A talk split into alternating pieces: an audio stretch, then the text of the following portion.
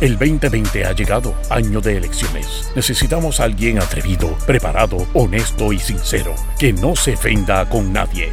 Ahora con ustedes, el segmento caliente, donde se combate la mentira con la verdad. Démosle la bienvenida al licenciado Alejandro Herriman. Alejandro Herriman. Alejandro Herriman.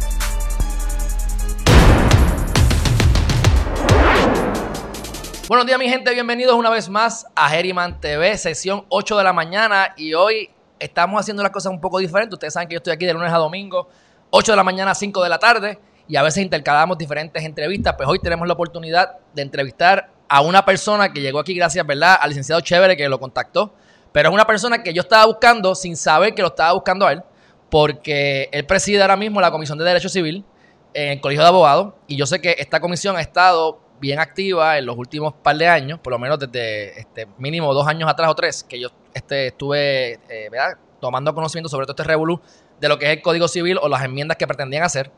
Eh, cuando yo hablé de esto en radio, eh, los proyectos que daban eran PowerPoint y tenían 600 páginas, así que esto es un libro bastante denso, bastante largo, difícil de digerir y obviamente pues hay muchos detalles. El libro es casi yo diría lo más importante que tenemos aquí en Puerto Rico, que está la Constitución y está lo que nos rige todos estos derechos, que es el Código Civil de los cuales muchos tenemos controversia por creencias, ya sean morales, éticas, alegadamente. Este, aquí hay que estar lo del matrimonio gay, aquí hay que estar cómo nos vamos a regir los servicios profesionales o, el arrendamiento de servicios de las personas. O sea, todo lo que ustedes ni se imaginan es regido por lo que es el Código Civil. Es un código que siempre se ha copiado, a mi juicio, y me, me aclararán más adelante, eh, siempre atrás. O sea, por ejemplo, venimos y, aprobamos algo en los 1900 que era de un código de los 1800. Y cuando llega aquí a Puerto Rico, pues ya es ya el código de donde lo copiamos, ya lo enmendaron otra vez y está todavía más adelante que el nuestro. Y ahora, aparentemente, están tratando de hacer unas enmiendas. Aparentemente no, pero vamos a dejarlo para que usted, la idea es que ustedes lleguen a su conclusión. Este, que pudiesen ser eh, contraproducentes para, número uno, para el derecho vigente que tenemos para diferentes cosas que queremos hacer. Y yo no sé si esto es agendas políticas o esto es eh, desconocimiento, pero la idea es progresar como sociedad, no echarnos para atrás. Así que es importante que tengamos todo esto en consideración. Vamos también a tocar lo que es el procedimiento eh, legislativo, si así lo podemos llamar, ¿verdad? De, cómo es que se hacen las vistas públicas, por qué es que están haciendo un reclamo de que se vaya a vista pública, es esto legal, es esto no es legal. Eh, este tipo de dinámica es lo que vamos a estar atendiendo en la mañana de hoy. Así que, sin más preámbulos, déjame ir rapidito aquí. Gracias a todos los que están saludando. Alba, saludos. Crónico, Juvencio, Hermanacio, buen día. Milva, saludos. Enmit, Enmit, te tengo buenas noticias. Hoy me levanté a las 3 y media de la mañana de nuevo y ya voy como por el slide 20 de la presentación del curso que estoy preparando. Así que prepárate que estamos a ley de nada antes de la pandemia, antes de que esto se acabe. Zenaida, buen día. Michelle, saludos. Eso es, 8 y 8, muy bien. Viste que no es tan difícil. Ahí llegas, mira, ahí al, momento. Y Yarlin, saludos. Saludos a todos y a todas por estar aquí una vez más. Y vamos entonces a poner al licenciado José Lamas. Estás en pantalla, licenciado. Gracias por estar aquí. Bienvenido a Geriman TV. ¿Cómo se encuentra? Todo, bien, todo bien, Alejandro. Qué bueno que, me has invitado. Eh, muy contento de estar aquí. Hoy es un día que, que se perfila que va a ser muy importante para Puerto Rico el, Senado ha, adelantado que hoy se, prestan a aprobar el proyecto de Código Civil que establece un nuevo Código Civil para Puerto Rico y eso quiere decir que el, paisaje jurídico de Puerto Rico eh, que ha regido por los últimos 100 años va a cambiar y va a cambiar drásticamente. Así que no, no es poca cosa lo que, lo que va a ocurrir hoy en el Senado y va a tener un impacto en la vida de todos los puertorriqueños y las puertorriqueñas, porque el Código Civil, como tú adelantaste, es, esa pieza legislativa que después de la Constitución es la más importante y que rige la vida de todo ciudadano de este país. Y ven acá, tú dices que van a aprobar eso hoy, pero ¿por qué tú dices que lo van a aprobar? ¿Hay, una, ¿Hay certeza de que se vaya a aprobar o esto va a seguir como la bolita del ping-pong? Bueno, yo estoy bastante convencido de que se va a aprobar hoy por lo siguiente. Primero porque el presidente del Senado lo, lo dijo. Eh, lo dijo abiertamente en uno de los, de los, de los buenos días Puerto Rico que, el Tomás Rivera Chats nos tiene acostumbrado, eh, ya adelantó eh, este fin de semana que ellos iban a aprobar el Código Civil hoy. El Código Civil se detuvo a principios de este año. Este es un código que se trabajó en, en la Cámara de Representantes Y a principios de este año generó mucha controversia eh, por ciertas disposiciones que, que, tiene y que tenía, porque algunas se eliminaron, eh, que, principalmente atentaban contra, los contra eh, derechos civiles adquiridos y que creaban las condiciones para, para que existiera el discrimen. Inclusive la gobernadora hizo expresiones de preocupación con lo que presentaba ese código. El, presidente del Senado dio un espacio para que la gobernadora eh, y, algunas personas presentaran comentarios. No celebró vistas públicas en el Senado, pero las enmiendas que presentó la gobernadora en gran medida fueron incorporadas en el proyecto que van a bajar hoy, eh, lo que parece indicar que, hay algún tipo de acuerdo o consenso político entre las ramas de gobierno y, lo que restaría ver es si la Cámara de Representantes va a, a consentir a las enmiendas que el Senado y, el Senado a través de la gobernadora le hicieron al proyecto eh, y, todo parece que no va a haber mayor controversia, aunque hay cambios sustanciales entre el proyecto que salió de la Cámara y lo que se va a aprobar en el Senado. Así que eh, eh, todos esos elementos hacen a uno pensar que el Código Civil se va a aprobar hoy en el Senado. Okay. Este, ¿Cómo es esto legal que ellos puedan, en, ocasiones tienen la obligación de hacer una vista pública para que la gente se exprese y en ocasiones no? ¿Cuál es la, cómo, esto puede ser legal o ilegal o, cuál es la excusa para poderlo hacer? Sin vistas públicas. Yo, creo que, y, un poco vamos a, eh, quisiera que, entremos a discutir eh, cuál es el tracto del trámite legislativo de cómo llegamos hasta el día de hoy, porque aunque nosotros en el Colegio de Abogados y Abogadas, en nuestra comisión y en distintos sectores del país, eh, hemos estado haciendo un señalamiento y me parece que es un señalamiento muy importante de que en el Senado no hubo vistas públicas. Eh, eso no quiere decir que el proyecto no se ha discutido, el proyecto sí fue discutido en la Cámara. Eh, y por eso es que a mí me parece que es muy importante ver y analizar cuál fue el proyecto que salió de la Cámara y cuál es el proyecto que hay eh, hoy día, porque la razón de ser de la solicitud de nosotros para que se celebren vistas públicas es que es un proyecto que cambia eh, algunos aspectos eh, que tienen que ver con derechos sustanciales, pero que las partes que más preocupaban del proyecto que salió de la Cámara, quizás la, la manera estructural en que ahora se va a organizar el código, las disposiciones que tienen que ver con los contratos, la, la, falta de eh, modernización en nuestro derecho civil privado, y, con esto a lo que me refiero es que ahora que estamos entrando en el contexto de esta pandemia al uso generalizado de la tecnología para llevar a cabo negocios, para hacer contratos, para llevar la negociación contractual, hay toda una serie de elementos que tienen que ver con cómo se, cómo, cómo se hace esa oferta, cómo se da la negociación, cómo se da la aceptación, cómo se materializa el consentimiento para que haya un negocio jurídico mediante distintos mecanismos tecnológicos que después de esta pandemia no hay duda de que no van a echar un paso atrás y que se van a convertir parte de la nueva realidad en cómo se hacen negocios jurídicos en el país. Y son elementos que a pesar de que esto plantea ser un código civil moderno, no están considerados en ese código civil.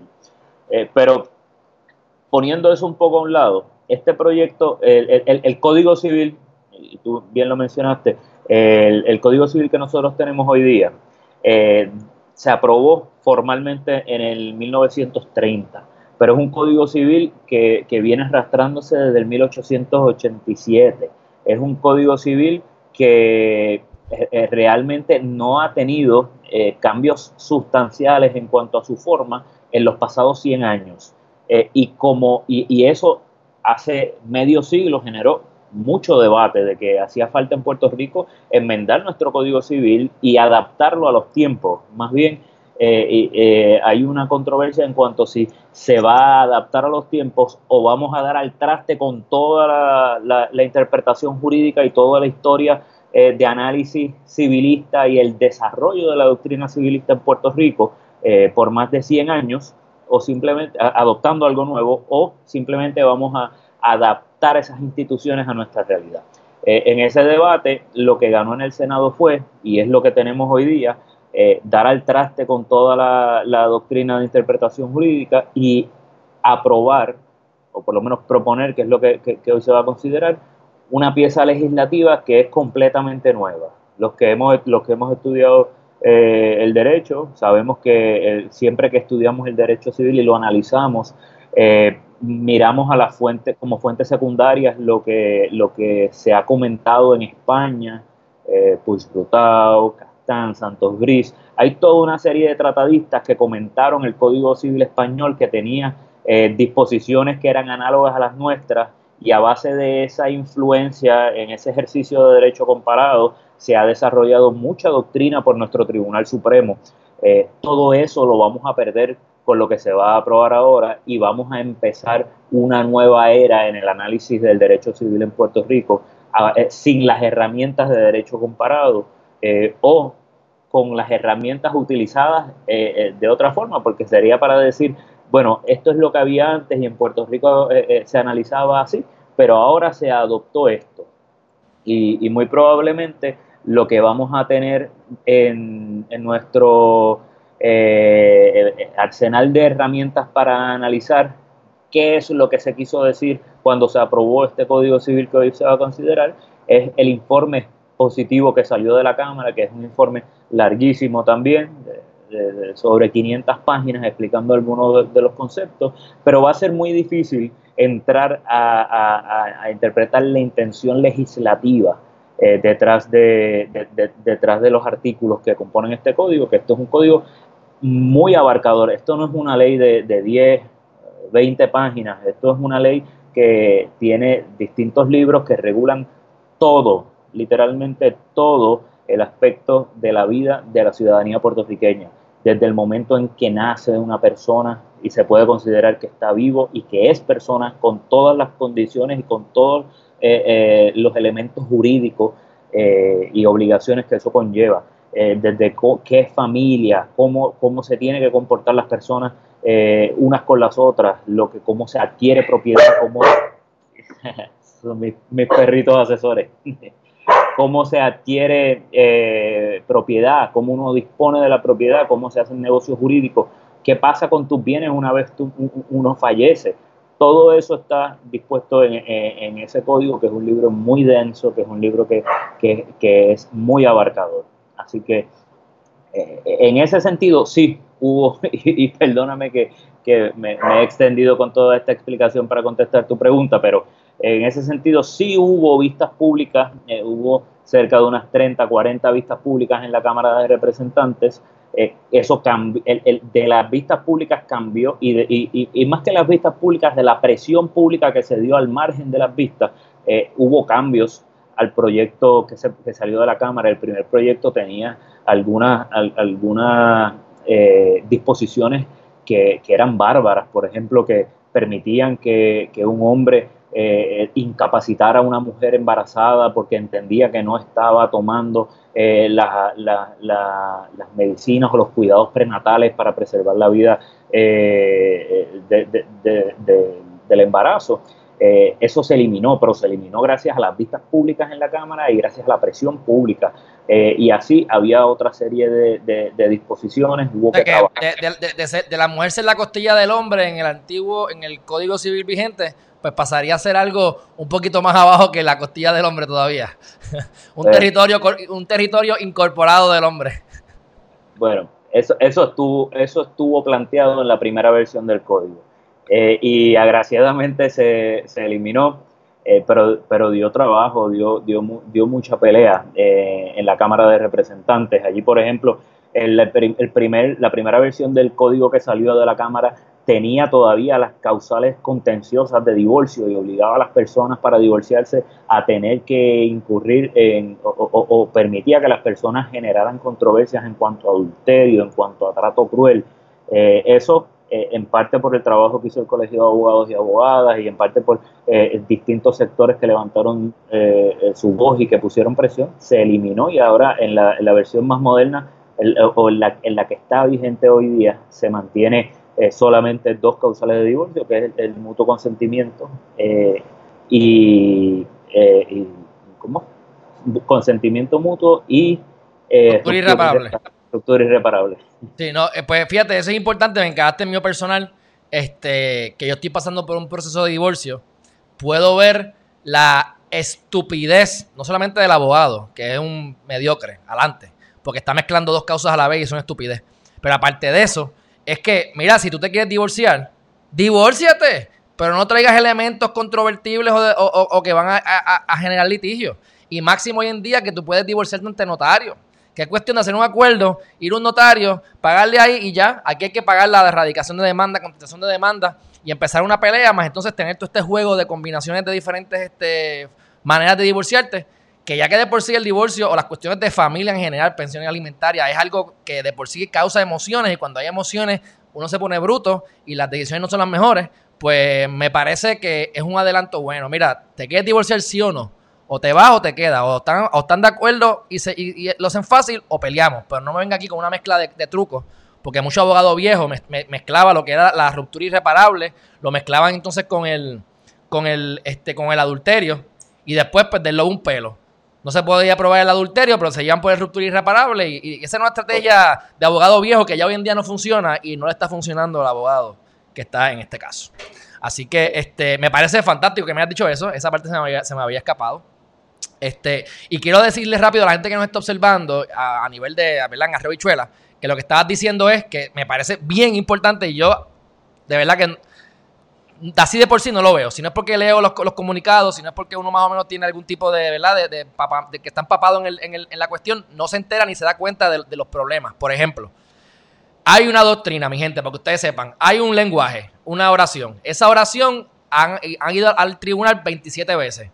Y se determinó que cuando esa oración la plantea en el tribunal, el tribunal hace esta cosa al tú cambiarle el lenguaje, aunque quieras decir lo mismo y lo que quieras es poner tu enmienda para que digan que estás trabajando, o porque tienes una agenda escondida, o quieres simplemente cambiarlo, ahora no solamente cambiaste el lenguaje, sino que ahora hay que ver cómo lo van a interpretar los tribunales. Por lo tanto, eso crea, eh, eh, eh, eso crea inestabilidad este, en, la sociedad prácticamente, porque ahora cada vez que tú vas a demandar o te van a demandar, pues ahí entonces empezamos los abogados creativos a crear cosas de la nada y a ver lo que dicen los tribunales. Entonces, ya que de por sí el sistema es lento, ya que de por sí se han logrado unos avances, normalmente lo que se debe hacer es coger esos avances e incorporarlos en el Código Civil, ¿verdad? O en una ley para que se actualice. No es venir y transformarlo todo, muchas cosas innecesariamente y otras que cuando son necesarias. Y esto yo lo aprendí, eh, licenciado, en el Colegio de Abogados yo, con la ley de mediación específicamente, y lo hemos vivido también en la Comisión de Propiedad Intelectual, que es la que, a la que pertenezco. Tú tienes un proyecto, tú empujas un proyecto y tú lo pensaste entre toda la gente que está en la comisión, que pensamos diferente de muchos de nosotros, llegamos a un consenso, sometemos eso y empiezan entonces los intereses internos de, cada uno de los legisladores. Y el proyecto que entra, nunca prácticamente, podría decir yo, casi nunca, termina como comenzó y muchas veces termina siendo exactamente lo opuesto a lo que a, la intención que tenía el proyecto. Y ese es el miedo y el problema que hay con este código civil. Así que era para aclarar eso. No sé si tienes algún comentario sobre eso. déjame ponerte un ejemplo para que, para que el público pueda eh, poner en contexto eh, lo que acabas de decir de cómo se cambia eh, el código. Te, voy a dar un ejemplo específico, puntual, de cómo una figura que existe en nuestro ordenamiento jurídico, que funciona bien, que está claramente establecida en el código vigente y con la cual no hay ningún problema y nadie piensa que hay que cambiarla, yo les voy a plantear el texto de cómo está en el código propuesto para que ustedes Este es el, principio, eh, esto es un tema eh, contractual, este es el principio de la autonomía eh, de la voluntad, la libertad de contratación. El código civil vigente establece en términos muy claros lo siguiente. Los contratantes pueden establecer los pactos, cláusulas y condiciones que tengan por conveniente siempre que no sean contrarios a las leyes, la moral ni el orden público. Ese es un concepto muy básico en la contratación en Puerto Rico y lo que quiere decir tal cual eh, está escrito. Las partes pueden, pueden pactar lo que ellos entiendan y lo que les sea más conveniente a ellos, siempre que no sea contrario a la ley, contrario a lo que está establecido, que no sea contrario a la moral y que no sea contrario al orden público. Eso está requete interpretado por la doctrina eh, civilista en Puerto Rico y por nuestros tribunales. Pues miren cómo el código nuevo, que eh, eh, en un afán de, cambiar porque hay que legislar, establece el mismo principio, pero escuchen el lenguaje. Es facultativo contratar o no hacerlo y hacerlo o no con determinada persona. Estos derechos no pueden ejercerse abusivamente ni, con, ni contra una disposición legal. Las partes pueden acordar cualquier cláusula que no sea contraria a la ley, a la moral y al orden público. Es el mismo principio, pero elaborado en una eh, jeringonza distinta que va a dar al traste a toda eh, la hermenéutica, todos esos principios de interpretación que ha hecho nuestro tribunal y que le incorpora elementos adicionales que nadie sabemos qué es lo que quieren decir. Por ejemplo, eh, habla aquí de que, que, esos derechos no pueden ejercerse abusivamente, porque es que aquí no estamos hablando de derechos, aquí se supone que estamos hablando de la facultad de las personas a contratar libremente. y, y, esto es lo que digo, que va a generar controversia. Alguien eh, inventará alguna teoría legal que, que, salga de esas oraciones que están incorporando ahora y no vamos a tener fuente de derecho comparado a donde acudir para tratar de interpretar y darle significado a, esta, estas cláusulas nuevas que muchas son confusas eh, para, para, para, tratar de, de, llegar a un sistema eh, de interpretación jurídica que sea coherente. Y, y, y como este ejemplo, hay toda una serie de ejemplos de e, en, este código, porque una de las grandes tragedias de, este procedimiento legislativo ha sido que como hubo eh, esa influencia eh, algo indebida de unos sectores fundamentalistas en el proceso de cómo empezó la redacción de este código, gran parte de la discusión en esas vistas de la Cámara y en el proceso de presión pública eh, estuvo dirigido y, está dirigido a combatir esos elementos que están en el Código Civil que querían tratar de poner trabas eh, eh, y que todavía están tratando de poner trabas, por ejemplo, al derecho de la mujer a decidir sobre su propio cuerpo a través de este Código Civil, que trataran de incorporar la personalidad jurídica de la, de la Iglesia y sus dogmas como, como cánones que le rigen como institución jurídica eh, eh, todas esas enmiendas estuvieron en el código y, que, fueron eliminadas tan reciente como en enero de este año y fue porque hubo una presión pública fuera de las vistas, porque el Senado no quiso llamar a vistas públicas. Toda la discusión que ha girado alrededor de, de, los derechos civiles que están tratando de, o que han tratado de mancillar a través del Código Civil, ha impedido que, en gran medida se pueda discutir eh, con el grado de profundidad que merece un Código Civil los aspectos ya más de naturaleza civiles, patrimoniales, de las obligaciones, de los contratos.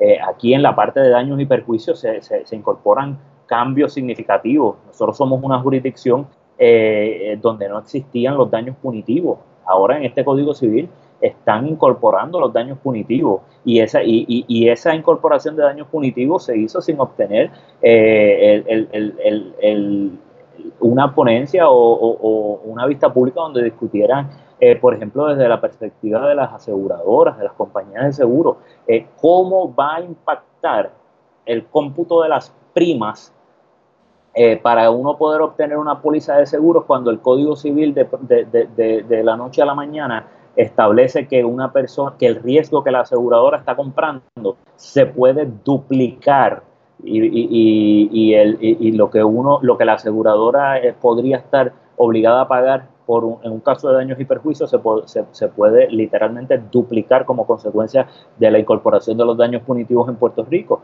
Pues eso va a tener un impacto colateral y va a aumentarnos las primas a todo el mundo.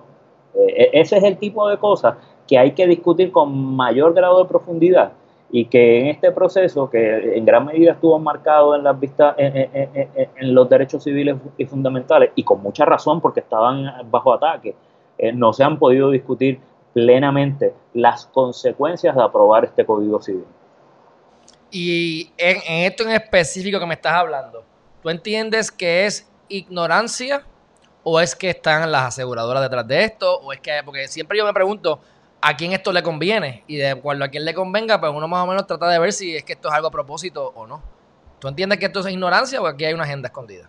Yo, yo no creo que, que eh, aquí hay ignorancia de, ninguna forma. Eh, las personas que han trabajado este código son muy capacitadas. Yo conozco eh, algunas de las personas que, directamente han trabajado con esto y que trabajaron en la Cámara de Representantes son profesionales de primer orden eh, y, no necesariamente eh, es el producto del cabildeo de un sector. Yo creo que más que todo, y, lamentablemente es lo que, lo que siempre ha pasado en este país con el tema del Código Civil, es que se torna de un matiz político. y que la naturaleza de cómo nosotros venimos legislando en este país eh, que queremos eh, eh, imponer todo por minoría electoral, pero minoría electoral que, obtuvo gobierno. Cuando quiero decir eso es que no hay, nosotros no, hace tiempo que no tenemos una pluralidad que, gobierne, que gobierne el país y al margen de lo que plantean los otros sectores, hay, unos procesos políticos que se llevan a cabo y, que, y que en el contexto del Código Civil tienen que ser, y, es que no puede ser de otra manera, de la forma más plural y participativa posible para que tengamos un código que le sirva a la, sociedad. Eh, Puerto Rico no se inventó el Código Civil, Puerto Rico no es el primer país en, enmendar y atemperar su Código Civil, esto ha pasado en Francia, en España, en Alemania, en, en Quebec. Eh, Yo diría que somos los últimos casi siempre, vamos, vamos a hablar claro. No solamente, no, no solamente sea ese, sino que siempre estamos atrás. Este, pero, lo, pero, pero, lo que te quería apuntar es que en esos países no se ha hecho eh, con el marrón partidista. En Quebec, por ejemplo, hubo eh, eh, literalmente alianzas políticas para este tema específico, aunque no estuvieran de acuerdo con el resto, y establecieron de, de, una manera coherente un código civil en el cual en el 90% todas las facciones políticas de, de, esa, de esa región de Canadá estaban de acuerdo con el Código Civil que se estaba aprobando.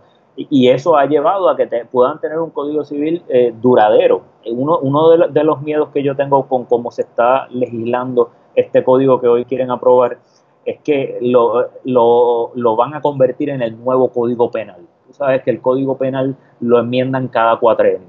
Entonces, tenemos el Código Civil, el Código Penal de los populares, que, es más liberal, tenemos el, el, Código Penal de los PNP, que, pone penas más altas, que es más restrictivo, eh, y, así han convertido el Código Penal y el manejo del derecho criminal en un tema político que se balancea dependiendo de cómo salgan las elecciones.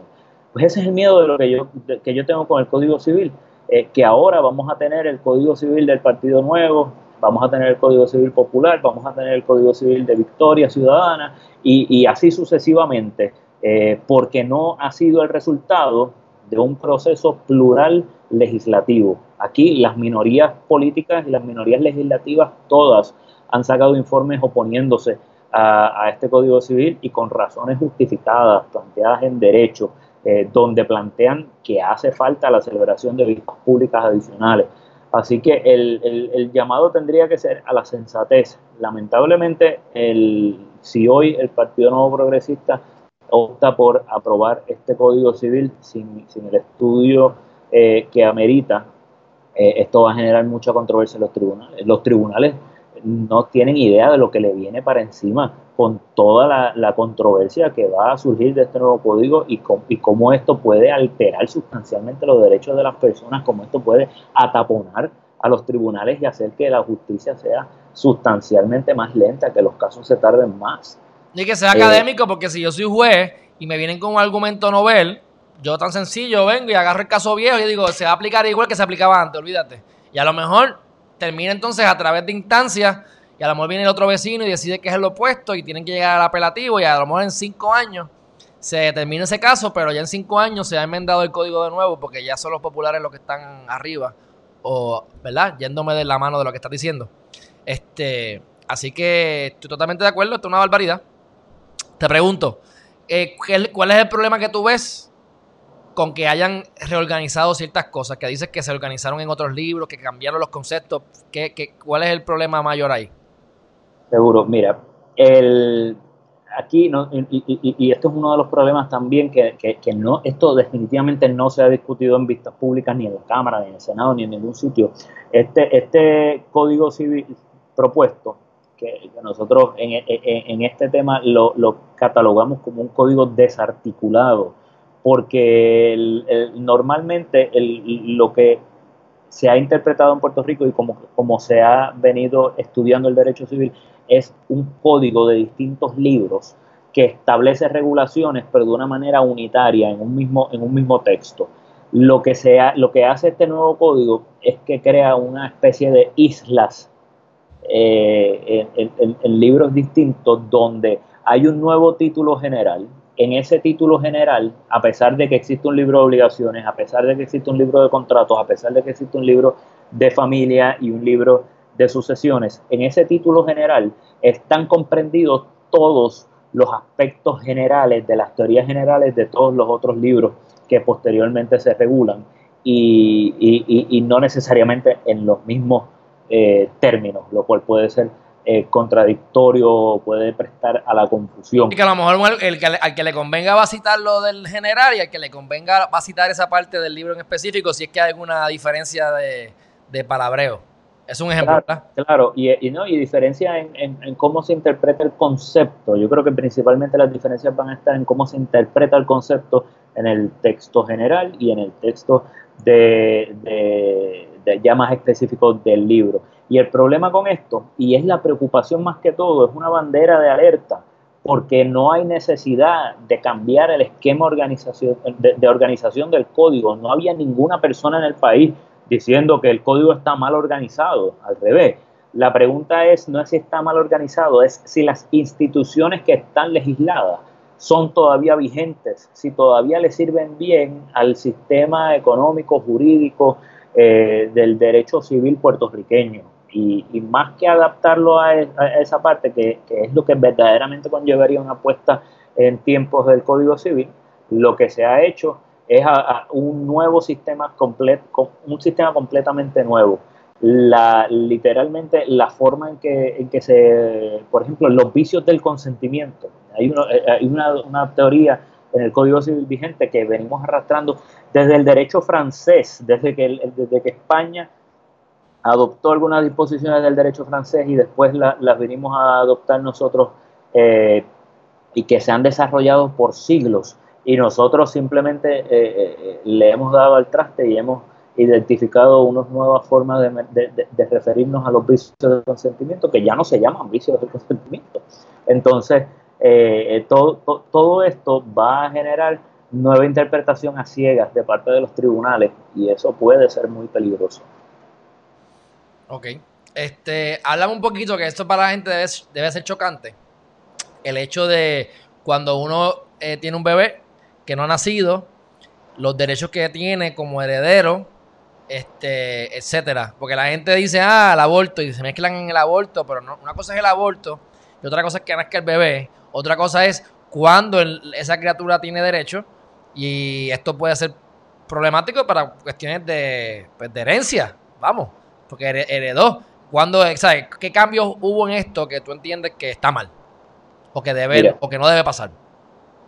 Eh, eh, eh, esto jurídicamente se le, se, le, se, le, llama como el, el, el naciturus, que no necesariamente es un concepto de naturaleza jurídica, pero así es como se ha adoptado en la discusión jurídica, que se, se, se llama el naciturus al concebido, pero no nacido. Y ahí estamos hablando de cuando una mujer obviamente está embarazada, pero todavía no ha dado a luz el, eh, eh, toda esta discusión eh, en cuanto a qué derechos, si alguno, se le puede reconocer, ahora mismo no está codificada en nuestro Código Civil, aunque se viene discutiendo hace más de medio siglo, esto no es una discusión nueva, pero por primera vez se está incorporando en este Código Civil un artículo, y este artículo es, es copiado del artículo, digo, no copiado literalmente, pero nace del Código Civil Español nuevo, no el que está modelado en el que tenemos vigente, eh, pero allí ya se reconoció los derechos patrimoniales del concebido pero no nacido.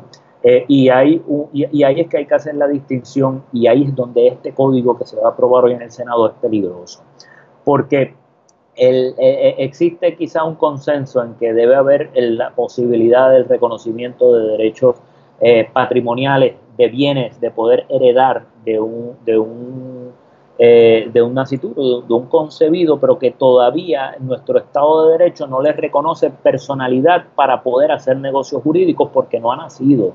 Pero existe eh, la potencialidad de que nueve meses, cinco meses, eh, tres meses, un mes nazca y pueda tener derechos hereditarios. Y en ese sentido, el, puedes establecer mecanismos para que en, ocasión de que uno de los padres o que el padre del concebido fallezca, eh, ya se haya incorporado en parte de su herencia y pueda recibir eh, dinero o sus bienes una vez nazca. Eh, pero no solamente eso, también acepta nuestro ordenamiento que se puedan hacer donaciones, que se puedan hacer fideicomisos, que se puedan hacer distintos tipos de negocios jurídicos patrimoniales en beneficio de ese concebido que no ha nacido y, con eso nadie tiene mayor problema. Eh, eh, aquí la controversia ha surgido porque en este código, en la primera versión, eh, y algunas partes se eliminaron, otras se dejaron, se reconocía una distinción, y esto es ya un poco más de teoría jurídica para crear confusión, la diferencia entre lo que es persona y lo que es personalidad. Entonces, eh, planteaba que uno puede ser persona pero no tener personalidad todavía y entonces eh, querían empujar el tema de que el concebido fuera persona. Y eso ya más es un tema religioso.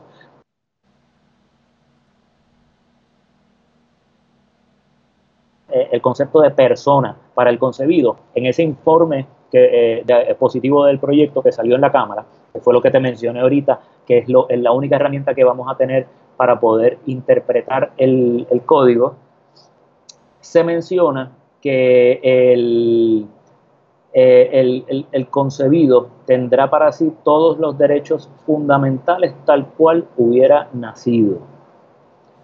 Y me he frisado aquí, Alejandro, no sé si todavía te, te tengo te estoy escuchando. Lo que ahí te agarré. nunca te dejé de escuchar. Es posible que no te escucharon ellos porque se te frizaste, pero continúa.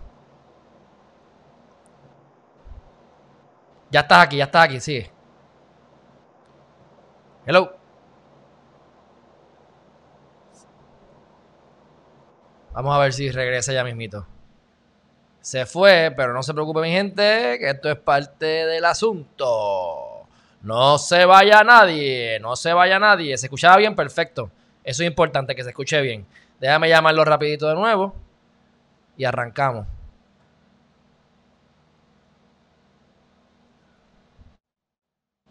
No se vaya nadie. Qué bueno, Juvencio, que está aquí todavía. Eso, eh.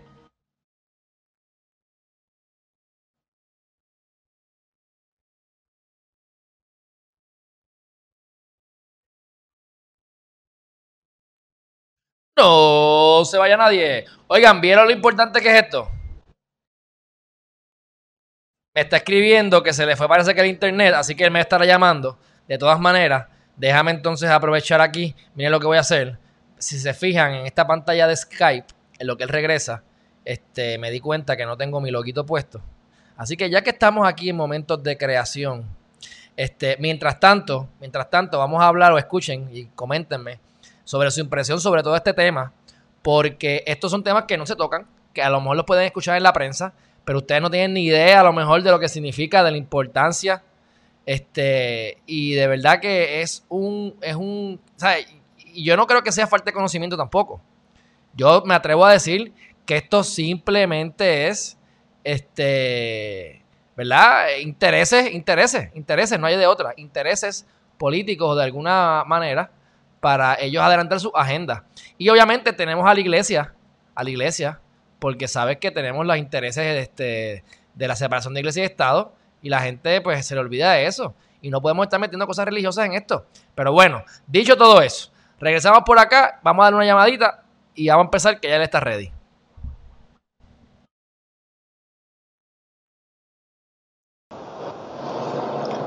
Ok, este, ¿me escuchas? Te escucho. Ok, mira a ver si le das al botoncito de la cámara para que aparezca. Ahí estamos. Perfecto. Continúa por allá, estamos cuadrados. Bueno, pues, perdóname, ya tú sabes cómo. No, no, no, muchachos, olvídate de eso, eso es tranquilo, olvídate. Mejor que coger tapón y tenernos que encontrar. Esto es bobería. Este, estábamos hablando de. Estábamos todavía, si no me equivoco, en la parte de, lo, de la gerencia, ¿verdad? ¿O ya habías terminado eso? Estábamos hablando del concebido. Eh, nada, para, para, redondear el tema, eh, mi preocupación grande con el tema del concebido es que en el informe, de, el informe positivo que bajó de la Cámara, eh, cuando discute el, tema del concebido, literalmente plantea que la intención de, la Cámara fue eh, reconocerle al concebido eh, el, tema de ser persona con todos los derechos fundamentales que conlleva ser una persona. Y eso, como intención legislativa, abre la puerta a que cualquier persona en este país pueda acudir a los tribunales y replantear el derecho que tiene la mujer a decidir sobre su propio cuerpo y es una, e, e, e, es una forma de unir a Puerto Rico a todo este movimiento en los Estados Unidos que han pretendido revocar a Roe versus Wade eh, mediante legislación eh, estatal, local, en este caso territorial. Así que eh, eh, esa ha sido la controversia con el tema del concebido eh, y, el Código Civil el que se va a, bajar a votación hoy tiene todavía la disposición del, concebido y esa, e, e, eso yo no tengo duda de que será uno de los temas que, generará litigación en Puerto Rico y que habrá que, y lo que hará el tribunal es comenzar a delimitar caso a caso cómo va a atender eh, eh, cuáles son los derechos que se le puede reconocer o no a, ese concebido que todavía no, tiene personalidad porque no ha nacido. Uno, por ejemplo, uno de los temas que se ha hablado eh, y, que tal vez puede ser positivo bajo, bajo este nuevo esquema de, legislación sobre el concebido es si, si la mujer en gestación puede presentar un, recurso para solicitar alimentos prenatales eh, del presunto padre. Eh, bajo este, literalmente, eso es uno de los, de los conceptos que bajo este nuevo código generará litigación y que servirá posiblemente de base para que el presunto padre tenga que, conceder alimentos prenatales al concebido, porque es un derecho que se concibe en beneficio del concebido, no de, no de la madre. Así que eh, es, este tipo de, de, litigio que va a surgir a, raíz de, ese, ese, artículo. Que, viva, que viva la separación de iglesia y Estado. Porque esto es más de lo mismo, de la, mezcla, de la mezcolanza. Así que hay que promocionar más la masturbación, porque ahora las probabilidades de que, mira, la preñaste, supuestamente, se dio un golpe y el nene no, todavía no lo ha perdido, no, no, no, no, está vivo y no ha nacido, pero ya tiene que pagarle a lo mejor pensión alimentaria. Está bueno eso, oye. Y en el caso mío, pues yo no puedo quedar preñado, así que yo no voy a poder solicitar eso. Hay que bregar ahí con la equidad y no con la igualdad, entonces. Mira, yo, yo, yo, yo, yo plantearía que, que, además del tema del, del concebido, de los, de, los potenciales derechos de los concebidos, este código debió incorporar los hijos póstumos, que, que es otro tema que cada vez va a ser más, eh, más, más, vigente en, nuestra... Repite lo que no entendí. Los, hijos póstumos, cuando hablamos oh, de... ok. Nos ah, exacto, que, que, que nació después de que la persona falleció o que incluso fueron concebidos después del fallecimiento. Y, esto parece muy Está buena. Esto parece ciencia me morí, me, morí, me, morí en ataque cardíaco. Eyaculé y me morí, algo así. No, no, no, déjame plantearte un ejemplo real. Eh, el, y este caso llegó al Tribunal Supremo de los Estados Unidos. Se llama Astur versus Capeto. en, este caso, eh, eh, un soldado que estaba casado antes de, ser desplegado a Irak, eh, congeló en un banco de material genético pues, pues, su material genético. Fue a la guerra, falleció. Después de haber fallecido, su viuda eh, eh, acude al banco donde le había congelado su material genético y se ensemina con, con su material y tiene un hijo de él que fue concebido posterior con posterioridad a su muerte. Cuando nace el hijo, eh, eh, surge la controversia de si ese, ese hijo póstumo tiene derecho a recibir el beneficio del seguro social de, su, eh, de su padre, que, había muerto antes de ser concebido. Y toda esta controversia llega hasta el Tribunal Supremo de los Estados Unidos, eh, donde finalmente se, se, determina que esto es un asunto eh, que va a depender de la legislación estatal y los derechos hereditarios en la legislación estatal. Los estados que permitan que un hijo póstumo reciba herencia de su padre, pues tendrán esos hijos derecho a recibir el seguro social. Los que no, pues no lo tendrán. En Puerto Rico eso es un tema que ni siquiera se atendió en, este Código Civil. Eh, los hijos póstumos, que nuevamente, como te digo, parece un tema de ciencia ficción, pero es un tema de la modernidad. Oye, está bueno. Me parece que es un buen seguro, es como un seguro. Yo te digo, bueno, yo no quiero hijos, pero yo voy a, yo voy a ponerme ahí en un freezer y si yo me muero, para que coja todos los beneficios de militar, para que coja todas las cuestiones, pues creamos, ese es un segurito. Si me muero, pues ahí tienes mi, descendencia para que te la, para que te la disfrutes. Eso está, eh, es interesante, pero yo no sé si eso sea positivo, porque yo sigo pensando que la... Ajá, dime. Es, un tema que, evidentemente bien complicado, que, tiene muchas eh, vertientes y que, que va a generar problemas jurídicos en el futuro. Pero el problema es que eh, el, no tener un marco legal para este tipo de escenarios que van a, que, van a generar las controversias jurídicas del futuro, nos va a colocar en tener nuevamente un código que no está puesto a, los tiempos. Y aunque esto es un, entre comillas, nuevo código civil, es un código civil que mantiene los preceptos eh, esenciales de hace un siglo. Por ejemplo, la usucapión todavía se mantiene con un regrete de años, ya no son 30, ahora son 20 años. La usucapión es la forma de adquirir propiedad mediante el paso del tiempo. Eh, nada, que, son elementos que se crearon para cuando venir a Puerto Rico requerías montarte en un barco y estar tres meses y rezarle a papá Dios que, llegues vivo. Eh, hoy día tú te montas en un avión y llegas en, ocho horas. Así que, ¿qué justifica los términos que tenemos, que tenemos hoy día. Eh, en ese sentido, este Código Civil requiere trabajo adicional. O sea, que tú eres de los que piensa que la tierra hay que trabajarla, hay que utilizarla, y si yo soy dueño de la tierra y no la uso, puede venir por ahí cualquier pelagato, sentarse allí y decir esto es mío porque han pasado, qué sé yo, tres años y tú no has venido. Eso es lo que estás planteando. Eso, óyeme, esas son las, son las peleas que yo tenía con Godró, vamos. Pero bueno, eso, va, por ahí. Si yo, tengo, si yo tengo un terreno, eh, un inmueble, y en cinco años no le visito ni me ocupo de él, y alguien lo utiliza y lo pone a trabajar, ¿por qué vamos a decir que yo vine 29 años después y, nunca me he preocupado de, ese terreno y ahora me quiero apropiar de lo que ha mantenido otra persona por espacio de, una vida, de una generación? Eh, pues, eh, pues, eso nos responde a, los tiempos modernos porque hoy nos podemos mover, hoy tenemos la capacidad eh, de, mantener responsablemente nuestros bienes inmuebles. Y cuando uno tiene un bien inmueble, eso es una obligación que uno asume, no solamente para consigo, sino para con la sociedad. Entonces, las disposiciones del Código Civil tienen que atemperarse a los tiempos, que, es algo que no, que no está ocurriendo en el código que se va a aprobar hoy.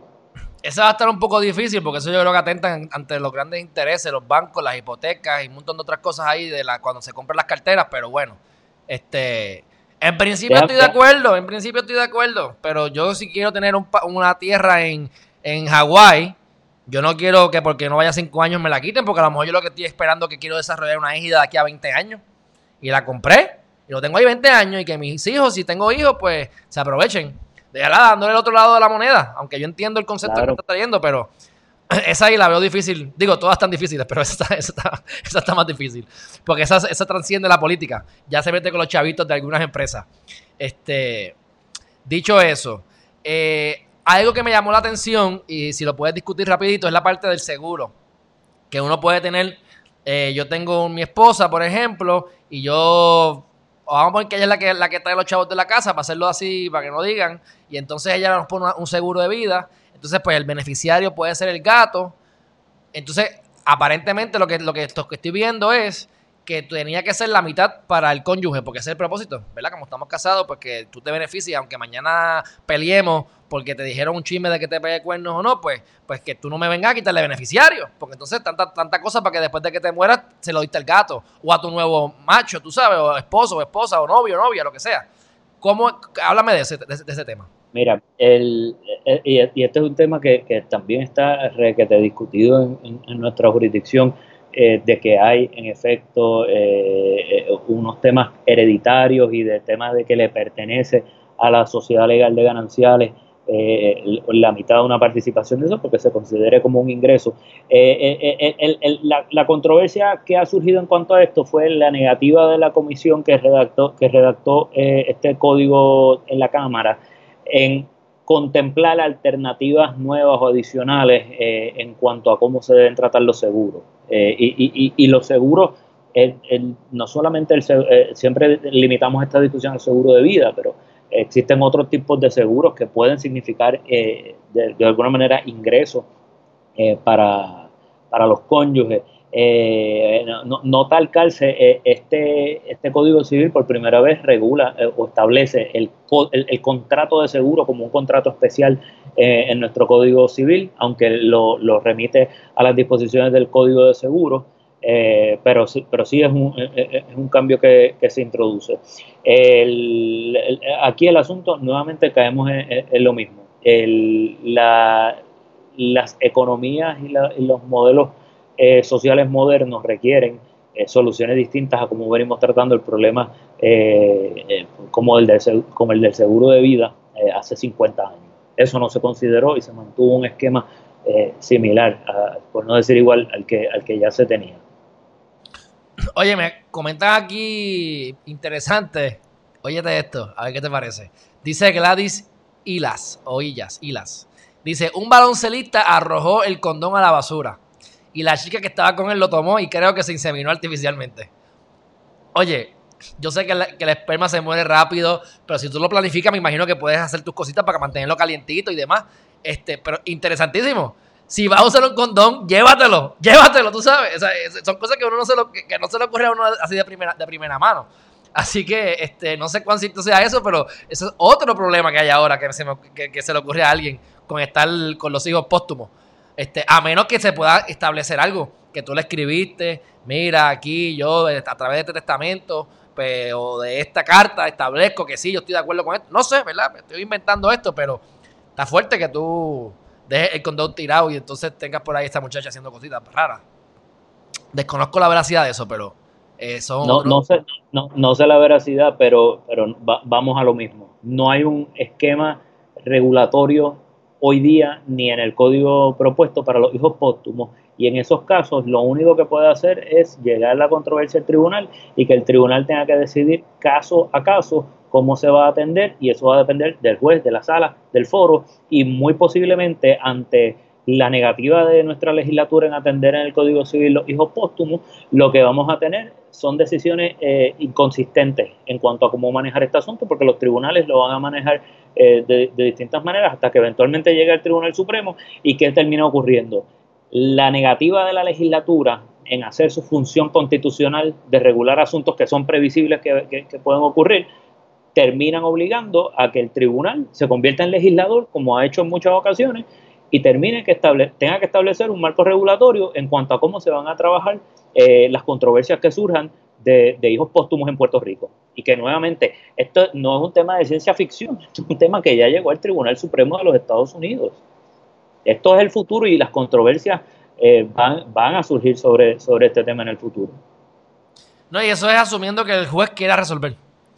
Porque cuando les da la gana resuelven, cuando les da la gana no resuelven. Y cuando pasó ahora lo de los casos criminales que no tiene que ver con esto, con lo de la unanimidad. Ah, pues sí, como en Estados Unidos donde no fueron específicos, pues yo no me voy a atrever a, echar a tirarme al charco. Cuando llegue al Supremo, pues decidiremos si esto es eh, prospectivo o retroactivo o qué.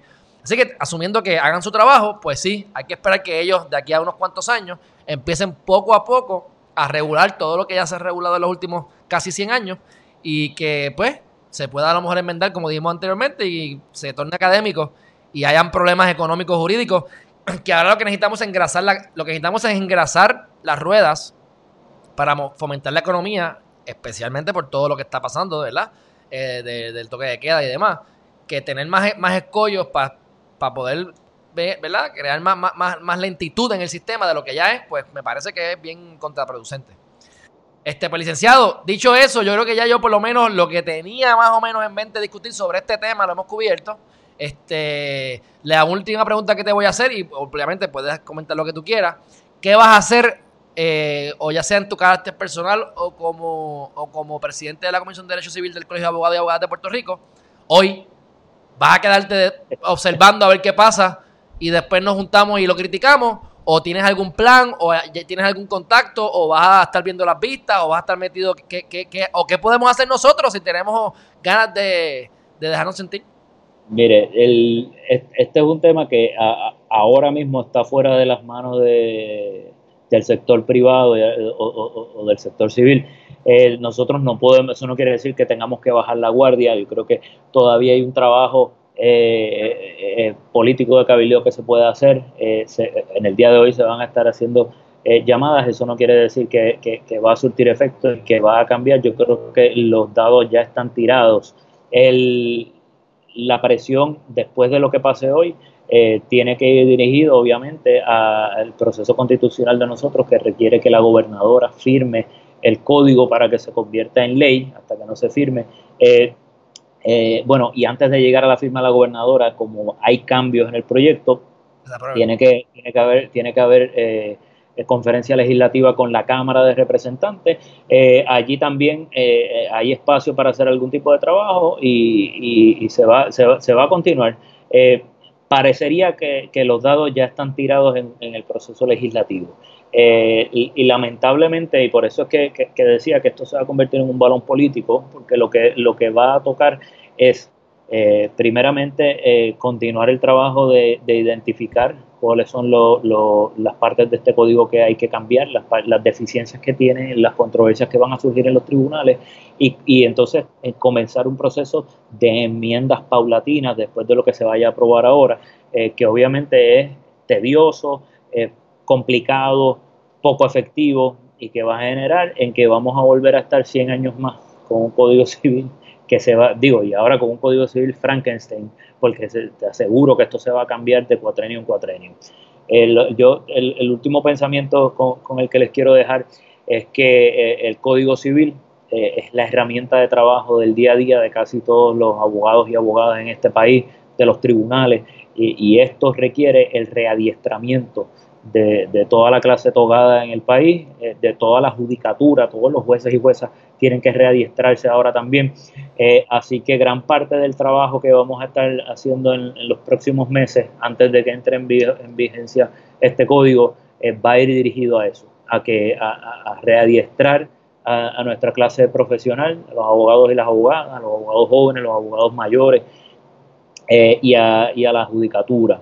Eh, el, derecho civil es un derecho vivo que, continúa todos los días trabajándose en los tribunales, que se debate, que se lleguen a nuevas interpretaciones.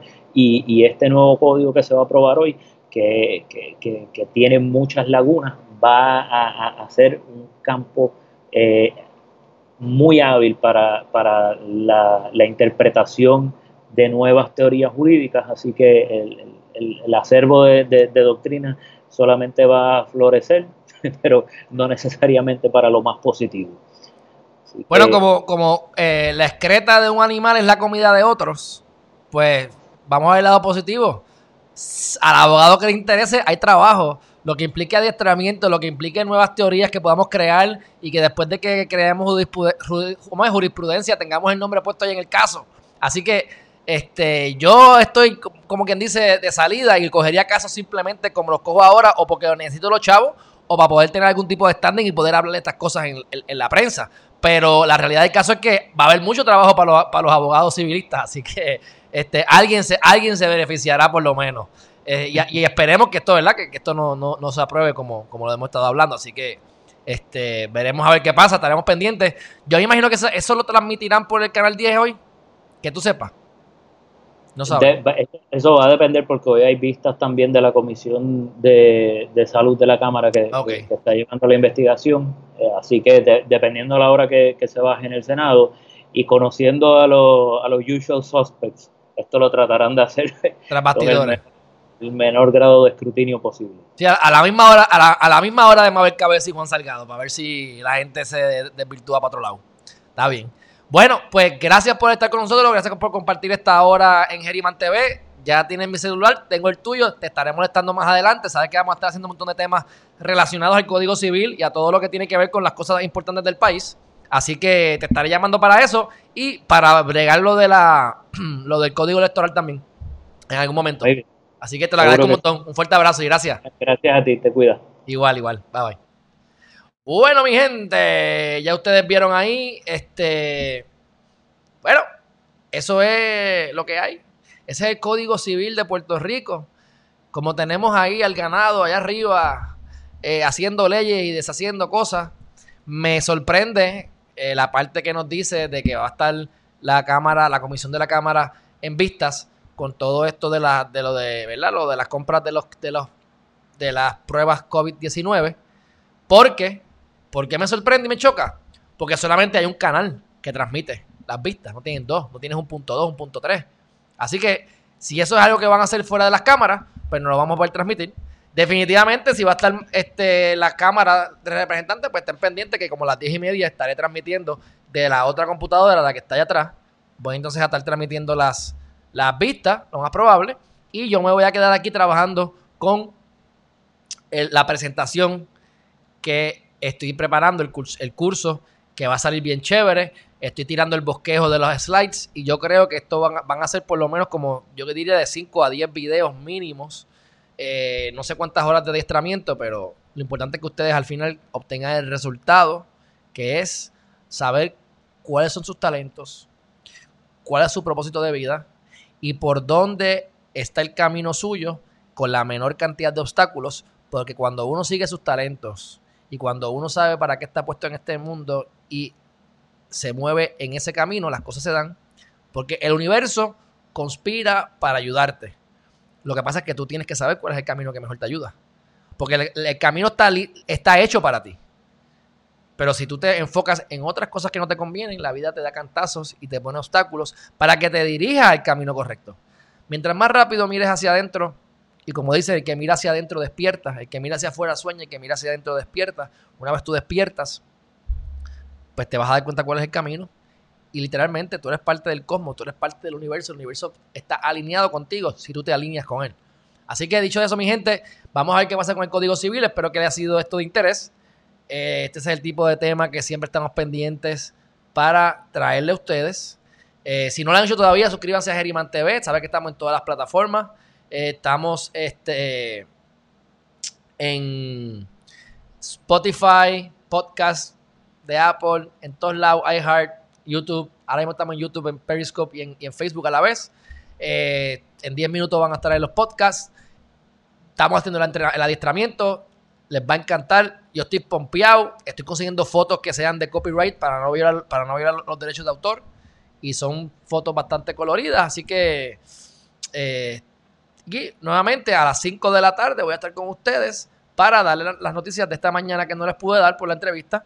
Eh, pero lo más probable es que va a ser después de las 5, porque me acordé ahora anunciarles que hoy a las 5 de la tarde tenemos otra entrevista, otra entrevista con Eliezer Molina, candidato independiente a la gobernación de Puerto Rico, y vamos a estar tratando diferentes puntos de su plan de gobierno. La vez pasada hablamos a nivel general de todo, esta vez vamos a ir más específicos, tema por tema, así que estén pendientes que a las 5 de la tarde arrancamos con eso, y eh, como siempre, lunes a domingo, 5 de la tarde, 8 de la mañana, mi gente. Un fuerte abrazo y nos vemos más tarde. Bye bye.